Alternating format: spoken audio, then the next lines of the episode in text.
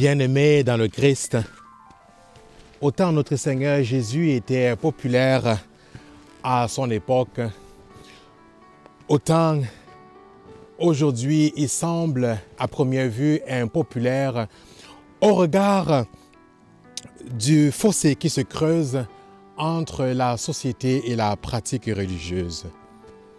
Oui, bien-aimés dans le Christ, si on se fie aux statistiques, si on se fie à la décroissance de la pratique religieuse ici chez nous et ailleurs, si on se fie au fossé qui se creuse entre la société, en particulier les jeunes et la proposition de l'Église la pratique religieuse, pouvons-nous véritablement affirmer que Jésus-Christ est devenu impopulaire aujourd'hui?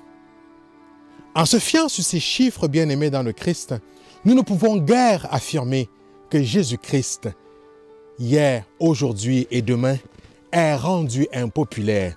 Cependant, nous pouvons affirmer avec certitude que nous, ces témoins, nous, ces disciples, nous qui sommes envoyés dans le monde pour témoigner de lui, sommes rendus impopulaires parce que d'une manière ou d'une autre, nous devenons ou nous sommes devenus comme des barrières, des obstacles à l'accueil de son message aujourd'hui. Si nous regardons avec authenticité et vérité nos vies, si nous nous arrêtons sur nos pratiques, nous comme témoins, sur l'incohérence de nos vies avec le message de l'Évangile, nous nous rendrons compte que voilà ce qui fait obstacle au message du Christ. Voilà ce qui rend impopulaire le Christ. Car le Christ, lorsqu'il rejoint les hommes et les femmes, personnellement, continue à briller, à rayonner.